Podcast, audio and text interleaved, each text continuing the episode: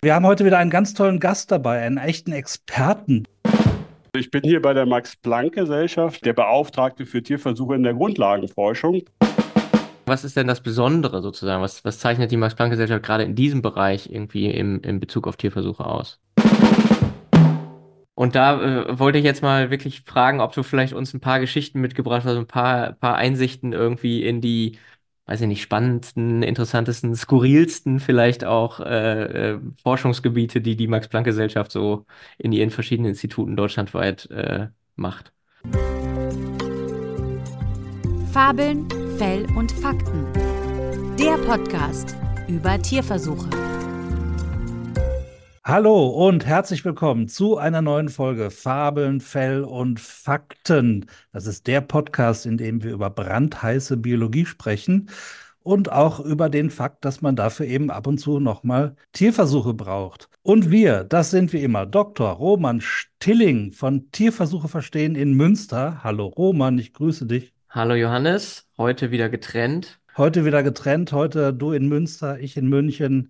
Und Roman, das wisst ihr alle, ist Neurobiologe und Referent bei Tierversuche verstehen. Ich bin Johannes Beckers, bin Wissenschaftler am Helmholtz Munich und Professor an der TU München im Fach Genetik. Roman, wir haben heute wieder einen ganz tollen Gast dabei, einen echten Experten, den Dr. Andreas Lengeling. Hallo Andreas. Hallo Roman, hallo Johannes. Grüßt euch. Ja, vielen Dank, dass du dir die Zeit nimmst, mit uns ein bisschen äh, in unserem kleinen Podcast mit uns zu plaudern. Und dass wir dich dabei haben, hat natürlich was äh, mit deiner besonderen Funktion zu tun bei der Max-Planck-Gesellschaft. Vielleicht erzählst du uns mal, was da so dein Job ist. Ja, also ich bin hier bei der Max-Planck-Gesellschaft in der Generalverwaltung, ist ja die Zentrale im Prinzip der Max-Planck-Gesellschaft. Äh, der Beauftragte für Tierversuche in der Grundlagenforschung. Das heißt, ich bin hier der zentrale Ansprechpartner, wenn es irgendwie um Tierversuche geht, also wenn es Anfragen aus den Instituten im Prinzip gibt zu verschiedenen Sachen, die halt die experimentelle Forschung betreffen, aber natürlich auch hier in der Generalverwaltung für die verschiedenen Fachabteilungen. Also wenn die Fragen haben, ob das jetzt die Rechtsabteilung ist, die Bauabteilung, wenn es um Tierhäuser geht, die können sich halt auch gerne an mich wenden. Und ich okay. berate natürlich auch die Leitung im Prinzip der Max-Planck-Gesellschaft, wenn die Fragen zu Tierversuchen haben. Ah ja, okay. Ich darf aber auch verraten, Andreas, dass du aus der Forschung kommst. Wir zwei kennen uns schon ganz lange, weil du warst auch mal hier im Helmholtz Munich als, als Wissenschaftler. Das ist, glaube ich, 20 Jahre oder 25 Jahre bald her. Schon ein Weilchen. Aber wir kennen uns halt schon sehr lange. Und ja, sag mal, diese Position als Beauftragter für Tierversuche, hat es die schon immer gegeben bei der Max-Planck-Gesellschaft? Weil das ist doch eigentlich relativ ungewöhnlich, oder? Ja, das ist echt wirklich ungewöhnlich, da hast du ganz recht. Also mich gibt es erst seit äh, Oktober 2016, da habe ich halt hier in der Max-Planck-Gesellschaft angefangen. Ich bin damals halt aus Großbritannien gekommen, hatte dort auch eine eigene Arbeitsgruppe, habe in der Forschung halt gearbeitet. Und diese Stellung von mir oder diese, diese Stelle, die ist eingerichtet worden als zentrale Koordinationsstelle im Prinzip auf, aufgrund unserer Grundsatzerklärung zu Tierversuchen. Die hat auch die Max-Planck-Gesellschaft äh, im Prinzip in 2017 äh, im Januar dann veröffentlicht und da ging es darum, also wie gehen wir ethisch in der Max-Planck-Gesellschaft mit Tierversuchen um, was ist uns da wichtig, welche Standards und Ansprüche haben wir halt an, an Tierversuchen. Okay. Oh, und da gab es einige Selbstverpflichtungen in dieser Grundsatzerklärung, diesem sogenannten White Paper und eine dieser Selbstverpflichtungen bin ich tatsächlich, weil daraufhin halt auch meine Stelle hier bei der MPG eingerichtet worden ist. War sie auf Papier geboren sozusagen. Ja, ich erinnere mich noch dran, äh, dieses White Paper, das wurde nämlich dann auch. Hier äh, ist es. Ah, äh, Roman ah, hat sogar eine Hardcopy. Roman hat das griffbereit dabei. Ja. Ich habe sogar eine Hardcopy. Ich habe es auch gerade noch mal so ein bisschen durchge durchgeblättert. Genau. Genau, das weiß ich nämlich noch. Da war ich nämlich auch da, als diese, äh, dieses White Paper vorgestellt wurde. Und das ist, das ist ja auch öffentlich, oder? Da kann ja jeder dran. Ja, genau. Also das, das ist dann veröffentlicht worden. Das haben wir auch auf unserer Website. Also die Max-Planck-Gesellschaft hat für alle, die es interessiert, was die Max-Planck-Gesellschaft so mit Tierversuchen macht und in der tierexperimentellen Forschung halt, halt wirklich beforscht, welche Themen das sind, ein eigenes Portal. Das nennt sich unser Tierversuchsportal. Äh, das kann man auch schnell finden, äh, wenn man das im Prinzip googelt. Max Planck und Tierversuche, kann auch über die zentrale Hauptseite reingehen und da stellen wir halt alles vor, was unsere Institute dort so machen. Und da gibt es natürlich auch eine Seite, die erklärt, wie das White Paper entstanden ist. Und man hat einen Link, um sich im Prinzip ein entsprechendes PDF herunterzuladen. Und das ist natürlich das White Paper selber auch in Deutsch mhm. und Englisch dann verfügbar. Ja. Packen wir gerne auch nochmal in die Show Notes sowohl den Link zu dem White Paper als auch zu dem Themenportal Tierversuche bei der MPG. Das machen wir natürlich, klar. Sag mal, Andrea, das klingt aber so, als wäre die Frage Transparenz zu Tierversuchen überhaupt kein Thema mehr bei der Max-Planck-Gesellschaft, äh, dass das bei euch tief verankert ist. Äh, da, da, seid ihr ja quasi Vorreiter auch für, also für, für Transparenz und so. Ja, also Transparenz ist in der Tat und Kommunikation über Tierversuche ein ganz zentrales Anliegen, was auch in dem White Paper halt beschrieben und niedergelegt worden ist. Äh, wir haben dann systematisch angefangen, seit 2017 auch unsere Institute dann zu motivieren, mit eigenen Seiten äh, halt, halt rauszukommen und darzustellen, was sie dort so machen mit den Tierversuchen, die an den Instituten laufen. Und ja, wir versuchen wirklich so offen und transparent wie möglich äh, mhm. über Tierversuche im Prinzip zu berichten. Wir sind auch immer dankbar, wenn wir Anfragen im Prinzip kriegen. Also es ist auch zum Teil dann meine Aufgabe, zusammen mit unserer Abteilung für Kommunikation, die ja. dann zu beantworten. Und haben natürlich auch schon eine Menge an Instituten in der Transparenzinitiative, die es ja auch gibt. Genau, ja. Jetzt haben der Roman und ich, wir haben jetzt schon oft über die drei Rs gesprochen: Reduce, Refine, Replace. Und in dem White Paper redet ihr von den vier Rs. Vielleicht kannst du uns über das vierte R noch was erzählen. Ja, also wir haben auch die drei Rs im Prinzip für Replace, Reduce und Refine. Und das vierte R, das steht sozusagen für Responsibility, Verantwortung.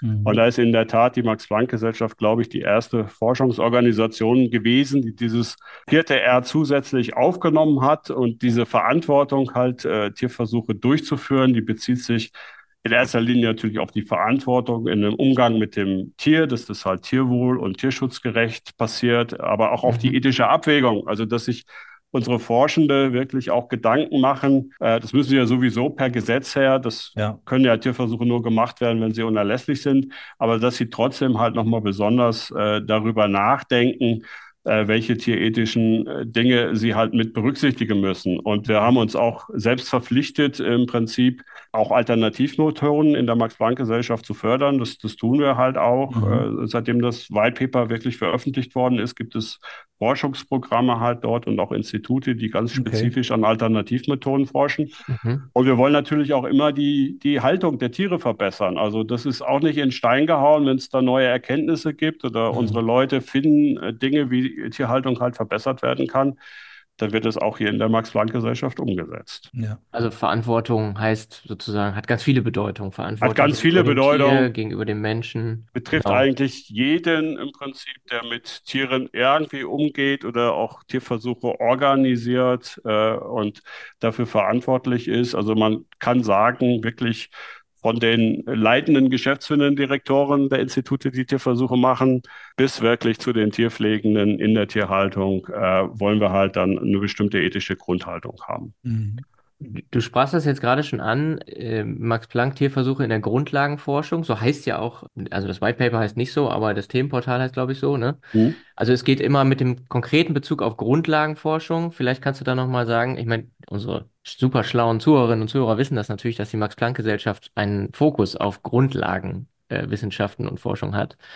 Aber vielleicht kannst du da auch nochmal sagen, was ist denn das Besondere sozusagen? Was, was zeichnet die Max-Planck-Gesellschaft gerade in diesem Bereich irgendwie im, im Bezug auf Tierversuche aus? Ja, die Max-Planck-Gesellschaft ist ja eh die Forschungsorganisation für Grundlagenforschung. Das heißt, wir berufen äh, Direktorinnen äh, und Direktoren im Prinzip an unseren Instituten, die wirklich an ganz basalen, fundamentalen Sachen im Prinzip forschen können. Äh, mhm. Und äh, das sind Fragestellungen, die nach Mechanismen, wie, wie Leben stattfindet oder wie bestimmte Krankheiten im Prinzip entstehen können, also wirklich was, was Ursachenforschung und so weiter anbelangt, äh, werden Beispiele für so eine Art von tierexperimenteller Forschung in, innerhalb der Grundlagen. Und diese Direktoren oder Direktoren, die forschen im Prinzip über ihre gesamte Lebenszeit innerhalb der Max-Planck-Gesellschaft. Sie werden als wissenschaftliche Mitglieder des Vereins letztendlich berufen und haben natürlich auch dann die Möglichkeit, wirklich sehr langfristig tiefer liegende Fragen wirklich nachzugehen und Grundwissen zu schaffen, was dann irgendwann für die Anwendung äh, wichtig werden könnte. Also was man auch mhm. braucht im Prinzip, um Anwendungen in der Klinik oder für, für andere Dinge äh, im Prinzip auch wirklich entwickeln zu können. Mhm. Ja, und du hast auch gerade das Thema ethische Abwägung schon angesprochen, weil das ja auch ein Thema ist in dem White Paper. Ist das, und das hatten wir hier auch schon öfter im Podcast, Johannes, das Thema mhm. äh, Grundlagenforschung, ne? verändert Weltbilder und was ist der Richtig. Wert von Grundlagenforschung? Ähm, und vor allen Dingen, Grundlagenforschung ist nicht zweckfrei. Grundlagenforschung hat auch immer eine Hypothese und ein Ziel. Was sie nicht ja. hat, ist das Ziel einer Anwendung. Nur, dass wir das nochmal für, äh, für alle äh, draußen in der Welt äh, rausschreien können, was Grundlagenforschung wirklich bedeutet. Also eine Hypothese oder eine Fragestellung ist da auch immer dabei. Entschuldige, Abs muss ich jetzt kurz nochmal loswerden. Absolut. Johannes, da hast du äh, wirklich recht und das ist, ist bei uns natürlich genauso. Und äh, aber das Wichtige an so einer Grundlagenforschung ist, glaube ich, dass so eine Forschungsfrage, die man da wirklich hat, wirklich über das Leben eines, eines Forschers äh, sich fortsetzen kann. Ja, mhm. also äh, man, man definiert wirklich ganz fundamentale Bereiche, an denen man halt forscht und hat dann wirklich auch die Möglichkeiten, diese Frage nachhaltig äh, im Prinzip zu beforschen. Roman, aber ich hatte dich, glaube ich, unterbrochen eben. Seid, seid ihr denn auch oft äh, damit konfrontiert, sozusagen, dass man sagt, ja, Grundlagenforschung, okay, wir wollen, also was, was, was, was soll das denn, wenn man da rumforscht, mhm. ne? rein aus Neugier irgendwie? Ähm, und, und kann man das denn rechtfertigen, dass dafür Tiere sozusagen eingesetzt und, und getötet werden? Dieser Rechtfertigungsdruck ist ja vielleicht noch mal ein kleines bisschen höher als jetzt bei konkreten medizinischen Anwendungen, an die man da vielleicht denkt, wo man sagt, okay, ja, das Medikament muss halt getestet werden, sonst muss es halt an, direkt am Menschen getestet werden und so. Da ist es irgendwie, glaube ich, für zumindest für Laien, die von außen drauf gucken, einfacher zu verstehen. Beim Thema Grundlagenforschung, ich weiß, dass es auch ein intensiver Diskussionsprozess war, als das White Paper entstanden ist. Das war ja noch vor meiner Zeit, also bevor ich bei Tierversuch verstehen auch angefangen bin. Äh, sozusagen die Frage, wie, wie kommt man dazu zu sagen, was ist der Wert von Grundlagenforschung im Vergleich zum Thema äh, dann eben Tierschutz? Ja, also absolut. Also ich, ich denke, man kann wirklich damit Beispielen äh, wirklich arbeiten, um zu erklären, äh, warum das jetzt eine Grundlagenforschung ist und was daraus entsteht. Und da haben wir auch, auch Beispiele im Prinzip in der Max-Planck-Gesellschaft, wo dann wirklich aus so fundamentalen Dingen äh, Anwendungen dann in der Medizin entstanden sind. Also äh, ein Beispiel äh, wären zum Beispiel monoklonale Antikörper. Äh, mhm. Da hat es ja den, den Georg Köhler gegeben, im Prinzip, der in Freiburg geforscht hatte oder der dann zur Max-Planck-Gesellschaft gekommen ist und im Prinzip dieses, äh, diese Herstellung, äh, das Verfahren der monoklonalen, Herstellung der monoklonalen Antikörper, für die man ja auch, auch Tiere dann braucht, um diese Hybridomzellen im Prinzip zu erstellen, mhm. ähm, das äh, dann beschrieben hat. Und das hat natürlich eine extrem weite Anwendung gefunden. Also jetzt in der Medizin, wo es ents entsprechende Medikamente gibt, die aus ganz gezielten monoklonalen Antikörpern bestehen, die bestimmte Entzündungsstoffe zum Beispiel hemmen können oder äh, offiziell Wachstum, also für, für Tumorbehandlungen wichtig sind. Das wäre so ein Beispiel wirklich aus, aus einer Grundlagenforschung, äh, wo äh, im Prinzip aus so einer Fragestellung äh, wirklich etwas erwachsen ist, was mhm. Über Dekaden im Prinzip entstanden ist und dann ja. immer, das, immer weiter in der Anwendung verfeinert mhm. wird. Ist das die Methode der Herstellung monoklonaler Antikörper, die, die da bei euch entwickelt wurde? Oder? Ja, das hatte George Köhler entwickelt ja. im Prinzip. Also auch äh, hat er schon daran gearbeitet, bevor er dann zur Max-Planck-Gesellschaft gekommen ist mhm. und nach Freiburg gegangen ist, in, in Cambridge äh, damals. Aber diese Methode, dafür hat er dann ja auch den Nobelpreis im Prinzip ah, bekommen. Okay. Äh, ist so ein, so ein Paradebeispiel halt, was aus Grundlagenforschung mhm. entstehen kann. Mhm. Ja, und die Fragestellung dahinter war wahrscheinlich letztlich gar nicht, dass man irgendwie ein Tool haben wollte, mit dem man so äh, Krankheiten behandelt, sondern wahrscheinlich war erstmal die Idee zu verstehen, wie überhaupt Antikörper im Körper hergestellt werden Ne? Genau, und das dann genau. sozusagen künstlich nachzubasteln. Ne? Ja, also die, wie entsteht Spezifität von, von solchen Antikörpern? Das waren halt so grundlegende Fragen, äh, die hinter seiner Forschung gestanden haben. Mhm. Ja, genau, das finde ich nämlich immer spannend, dass man bei ganz vielen Durchbrüchen medizinischer Art, wenn man die zurückverfolgt bis auf die ursprüngliche Fragestellung, dann kommt man irgendwann zu, zu, zu Themen, die mit Medizin gar nichts mehr zu tun haben. Ne? Also ja. äh, Genau, ja. da hatten wir, da hatten wir schon mal dieses tolle Beispiel jetzt für die Corona-Impfstoffe, Messenger-RNA-Injektionen. Die mhm. gab es in den 80er Jahren, äh, tolle Experimente, Christiane Nüstern-Vollhardt und so, die das in Drosophila gemacht haben. um überhaupt mal zu sehen, wenn ich die Messenger-RNA reinbringe, wird dann ein Protein gemacht und so. Doug Melton war da auch ganz, äh, ganz weit vorne. Die haben nicht darüber nachgedacht, ob das sagen wir mal als Impfstoff gilt, sondern die haben sich Entwicklungsbiologie angeschaut. Äh, Andreas, du kennst die Beispiele ja auch. Ähm, ja. Da, das zeigt eben, dass eben aus dieser Grundlagenforschung Dinge rauskommen, die am Anfang überhaupt nicht äh, erkennbar waren. Ne? Mhm. Also gerade dieses äh, Beispiel mit der Frau Nüsslein-Vollert, äh, was du halt erwähnt hast, Johannes, ja. Äh, die hat ja in ihrer Forschung auch diese Tollack, äh, diesen Tollack-Rezeptor in der Fliege im Prinzip entdeckt, der ja, halt genau, wichtig ja. ist, um jetzt oben, unten im Fliegenembryo im Prinzip äh, festzulegen, molekularbiologisch äh, diese ganze Steuerungskette der, der aktivierten Gene, die dann dahinter steckt. Äh, und das ist ja nochmal entdeckt worden, auch dann im Prinzip in den Vertebraten, also diese Tollak-Rezeptoren ja. haben noch eine extrem wichtige Funktion im Prinzip ja. in angeborener Immunität. Also genau. Also überhaupt, um jetzt zu erkennen, was ist fremd, was ist eigen vom Körper, stimulieren ja. auch das sogenannte adaptive Immunsystem. Das sind dann die mhm. B-Zellen, die die schon eben erwähnten Antikörper produzieren oder mhm. die T-Zellen. Also da sind die auch ganz zentral drin. Und da wurde tatsächlich, als man dieses Prinzip dann erkannt hat, der angeborenen Immunität, diese Tollak-Rezeptoren nochmal wiederentdeckt. Auch erstmal in der Fliege im Prinzip, wo man ja. gesehen hat, wenn man das Gen inaktiviert, dann werden die Fliegen halt überwachsen mit, mit mhm. Pilzen.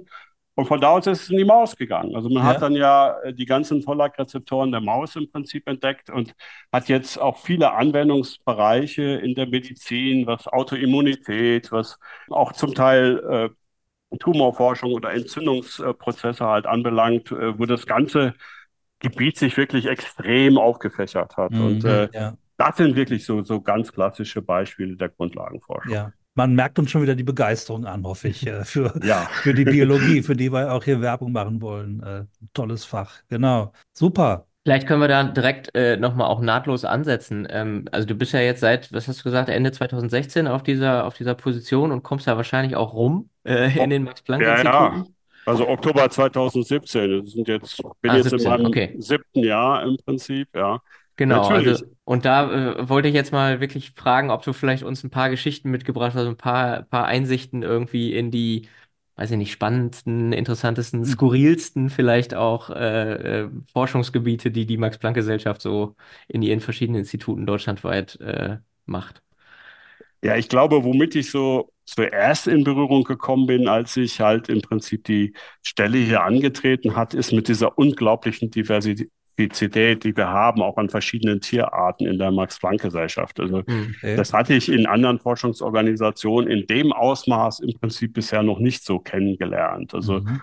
äh, wir haben um die kann die gar nicht alle durchzählen, um die 65 verschiedenen Tierarten, die wir in der Forschung halt verwenden. Da sind auch wow. sehr exotische Tiere mit dabei. Also wir haben halt auch äh, Forschung an Großtieren, zum Beispiel was Alpakas äh, anbelangt in Göttingen, die werden auch für Antikörper im Prinzip dort genutzt. Ähm, wir haben Forschung äh, an Reptilien mit, mit, mit Bartagamen im Prinzip, mit Schildkröten. Wir haben natürlich auch einen großen Anteil an, an Nagerforschung, ganz klar mhm. mit, mit Mäusen, Ratten, wie andere das halt auch haben.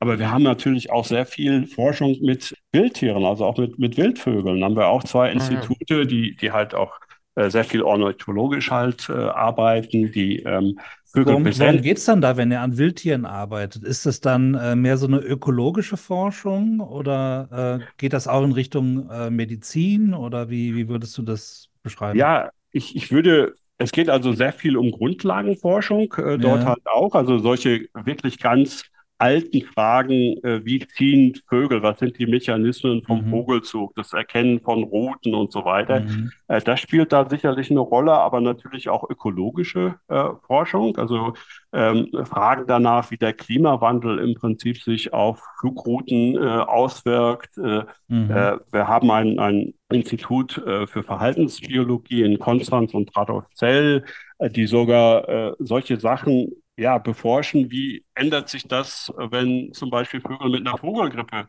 einem Vogelgrippevirus äh, infiziert sind? Kann man mhm. dann an dem Flugverhalten vielleicht schon etwas erkennen, äh, dass sich da was geändert hat im, im Prinzip? Und äh, die besendern diese Vögel auch und ja. nehmen halt ganz, ganz viele Daten auf. Also die wissen nicht nur über die GPS-Koordinaten, wo die okay. Vögel halt weltweit hinfliegen. Also mhm. die können zum Beispiel erkennen, wenn, wenn so ein Vogel äh, nachts sich im Prinzip zur Ruhe hinsetzt äh, im Aha. Baum, auf, auf welcher Höhe der, der schläft im Prinzip, also wo setzt er sich hin in seinem Schlafbaum. Mhm. Äh, solche Auflösungen haben im Prinzip diese, diese GPS-Tracking-Devices, aber du kannst auch solche Sachen wie, wie Flugrichtung, äh, Flughöhe, Fluggeschwindigkeit mit, mit abrufen. Du kannst das kombinieren mit Wetterdaten.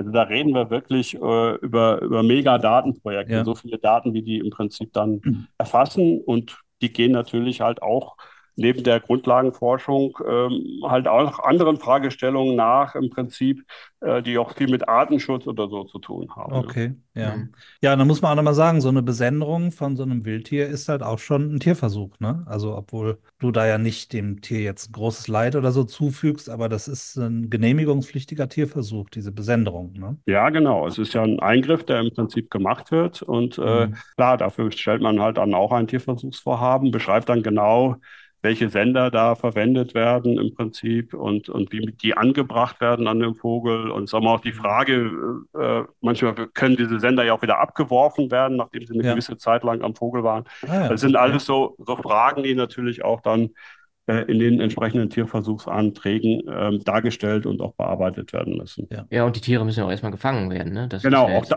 auch, auch nicht ganz absolut. stressfrei. Ja. Ja, genau. Also sobald es halt losgeht mit dem Umgang mit dem Tier, braucht man ja dafür dann das, das Tierversuchsvorhaben. Genau, ich habe gesehen, ihr habt auch so einen schönen Flyer auf eurer Webseite, wo das so ein bisschen zusammengefasst ist, was, also wie divers das so ist, was ihr an Tierversuchen macht und in welchen Fragestellungen. Das fand ich auch sehr, wie sagt man, äh, erhellend, einblickreich äh, zu sehen, was, was da so alles passiert äh, in der Forschung. Äh, also die Breite ist da wirklich enorm. Können wir auch noch verlinken, Roman. Äh, Ja, klar, auf jeden Fall. Den, den Flyer, äh, richtig. Der wird ja auch, glaube ich, immer wieder aktualisiert irgendwie, ne? Ja, wir sind, glaube ich, momentan dabei, wieder eine neue Version des Flyers herauszubringen. Ähm, also das machen wir halt in regelmäßigen Abständen, dass wir auch da das Material, was wir so verwenden, dann auch nochmal aktualisieren. Genau, und äh, es wird auch zentral erfasst, wie viele Tiere es so ein. Du hast gerade 65 verschiedene Arten, aber ne, die meisten sind ja wahrscheinlich dann letztendlich doch Mäuse und Fische, nehme ich an. Ja, genau. Aber es wird auch genau zentral erfasst, weil, über die ganze Max-Planck-Gesellschaft, wie viele Tiere so eingesetzt werden im Jahr, ne?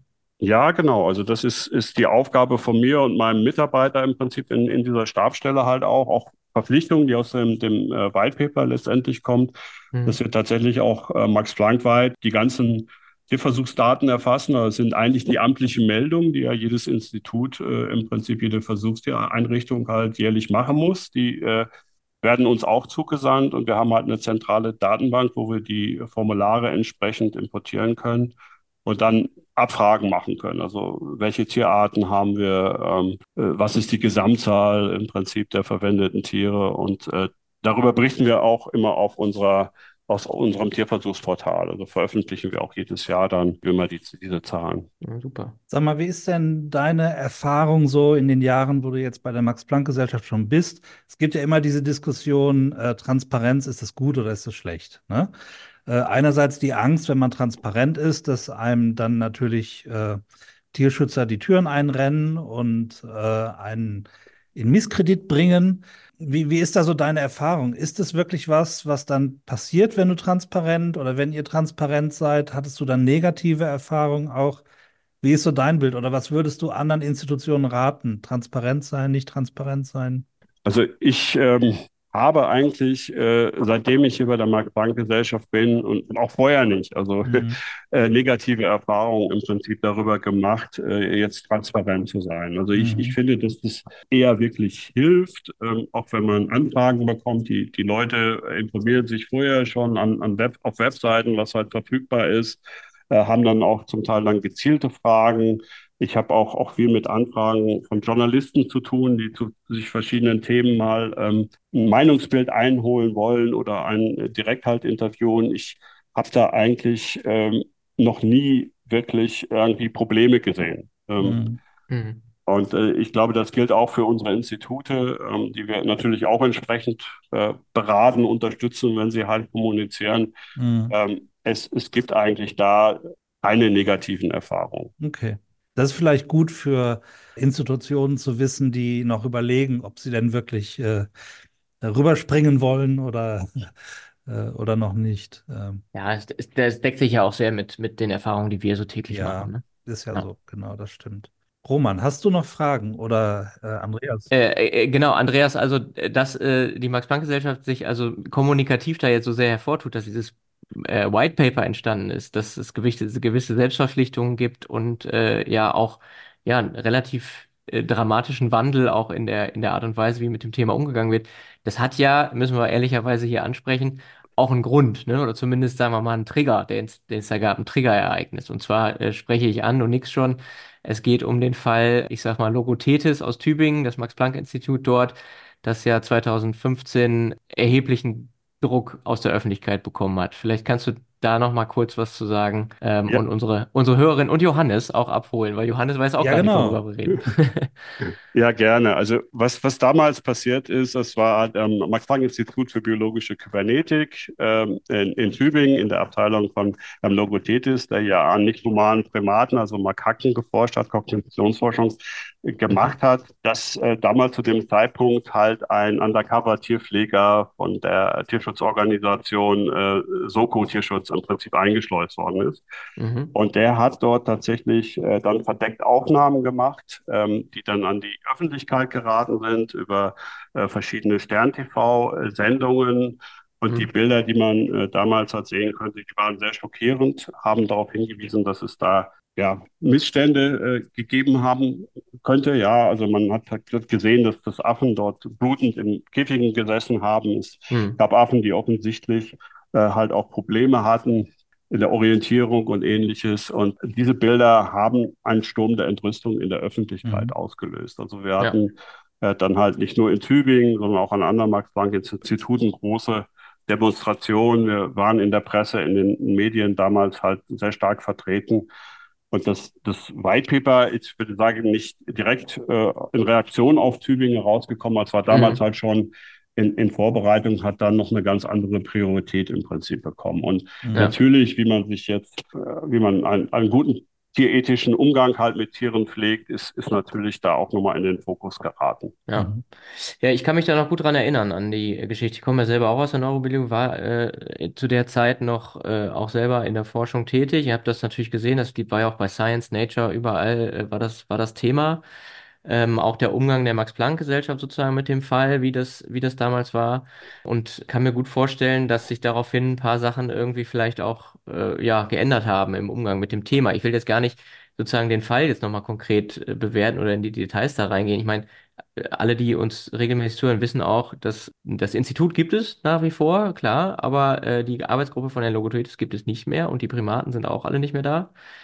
Genau, aber wie ist das denn dann sozusagen weitergegangen? Ja, es, ist, es ging damals weiter, dass es halt eine Strafanzeige gegen Herrn Logothetis und andere Mitarbeitende gegeben hat, dort am Institut. Äh, Die Staatsanwaltschaft hat auch das Institut untersucht. Es gab dann mehrjährige Ermittlungen im Prinzip. Es stand dann zentral, äh, gab es die Frage, sind die Tiere, die dort betroffen waren, vielleicht auch ähm, zu spät äh, damals eingeschläfert worden, haben sie Mhm. gelitten. Das wurde halt äh, richterlich untersucht und das Verfahren wurde dann wirklich nach muss man sagen, fast vielen Jahren, das war, glaube Ende 2018, dann mit einer Geldauflage eingestellt. Und Mhm. äh, da halt die Max-Planck-Gesellschaft damals, äh, denke ich, wirklich äh, von diesem Fall auch ein bisschen überrascht worden ist. Es war das erste Mal im Prinzip, dass ein Direktor aufgrund seiner wissenschaftlichen Tätigkeit im Prinzip halt auch so einen Strafbefehl bekommen hat. Und es gab viel Entrüstung. Äh, es hat sich halt viel, denke ich, bei uns getan, was, was Kommunikation halt anbelangt, sowohl intern und auch extern. Also,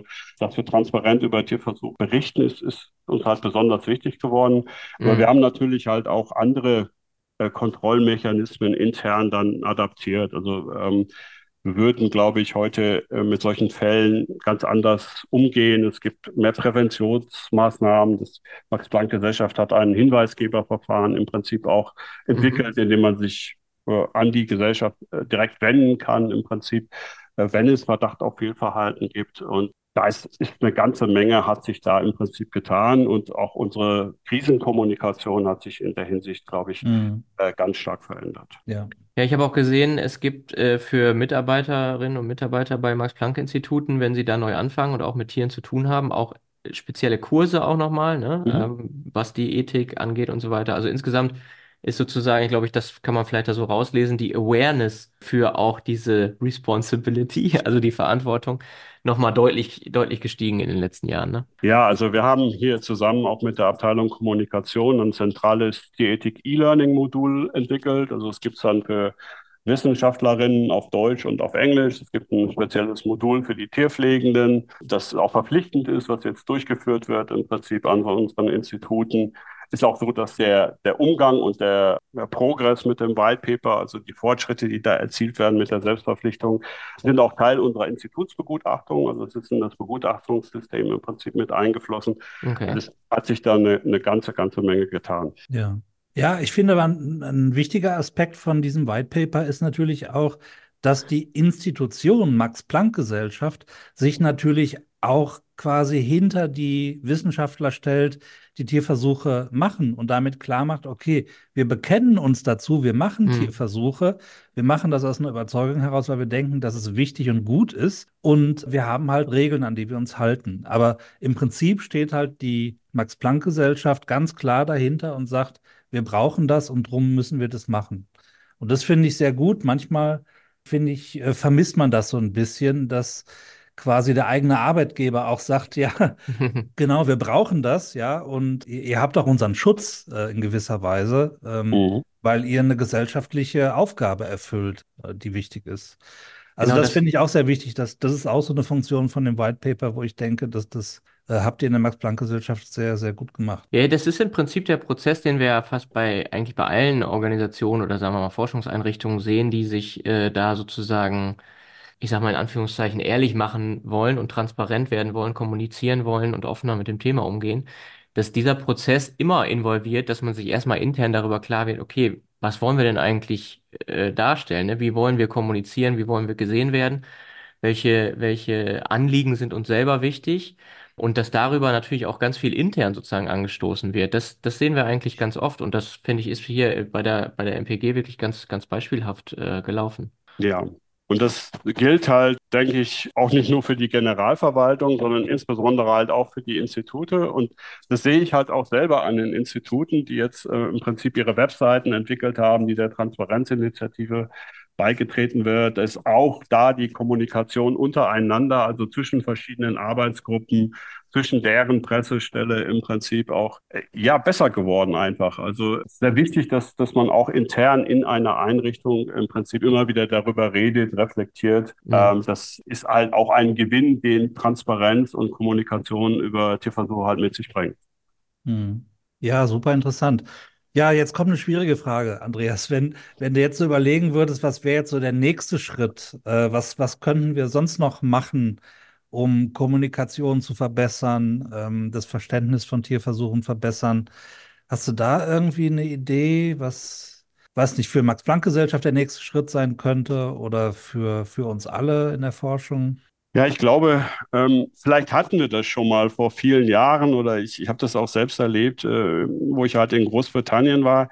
Ich glaube, da ist ähm, das Interesse der allgemeinen Bevölkerung an Forschung irgendwie ein bisschen größer. Habe ich zumindest jetzt so wahrgenommen im direkten mhm. Vergleich äh, zu heute in Deutschland. Und wir müssen irgendwie versuchen, wirklich noch mehr gesellschaftliche Gruppen halt zu erreichen. Also die, mhm. die Frage, äh, natürlich auch nach den Schulen im Prinzip. Also äh, wie wird, kommt man da mit Tierversuchen in Berührung? Wie wird ja. dort tierexperimentelle Forschung erklärt?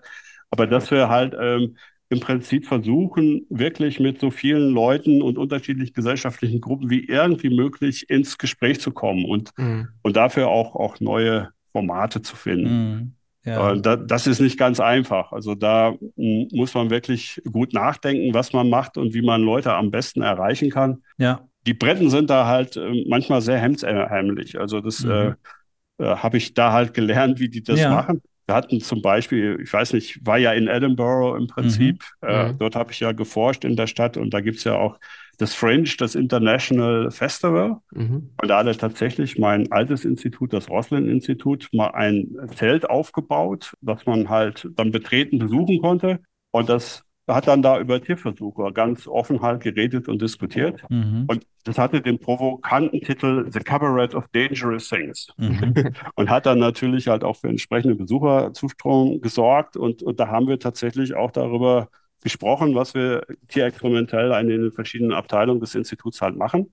Mhm. Und haben dort auch, auch Bilder äh, vorgestellt, also von, von transgenen Tieren, die zum Beispiel gemacht worden sind und versucht einfach mal so den direkten Kontakt zu der Bevölkerung halt zu bekommen, um, um Forschung mal ganz direkt so von eins zu eins halt zu erklären. Und äh, Mhm. solche, solche Sachen finde ich halt total gut, glaube ich. Also Mhm. die einfach dann mal auch die Leute halt einzulassen, halt auch und ähm, über Tierversuche zu diskutieren, über Sinn und Ja. Zweck von Tierversuchen. Ja. Wie, wie waren da so die Reaktionen dann in dem Zelt? Ja, die war, welchen Dinge? die, die Leute waren sehr interessiert. Also wenn man das entsprechend aufbereitet und äh, gewisse Beispiele halt darstellt, die haben wirklich dann da diskutiert, auch über Anwendungsmöglichkeiten, weil sie halt wissen, äh, was, was das wirklich bringt, ja, auf die Zukunft gesehen, wie zielgerecht ist diese Forschung.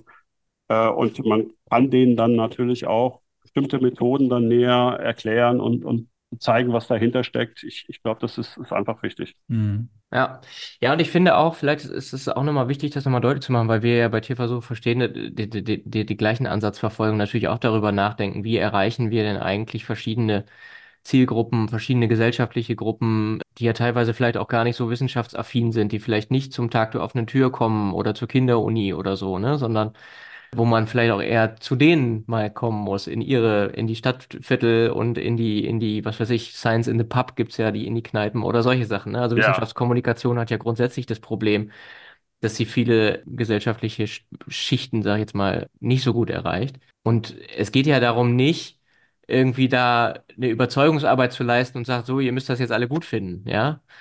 Aber ich finde, was ganz wichtig ist, dass man halt sagt, okay, ihr müsst es aber schon ein bisschen verstehen, weil es geht uns alle an, ja. Ihr müsst Mhm. zumindest verstehen, worum es geht und dann könnt ihr immer noch sagen, ob ihr das gut oder doof findet. Ja. Ihr müsst zumindest irgendwie zumindest einen Einblick kriegen oder zumindest die Mhm. Gelegenheit bekommen, wenn euch das interessiert, euch da entsprechend so zu informieren, dass ihr ähm, Mhm. zu einer in- informierten Entscheidung kommen könntet, wenn ihr wollt, ja.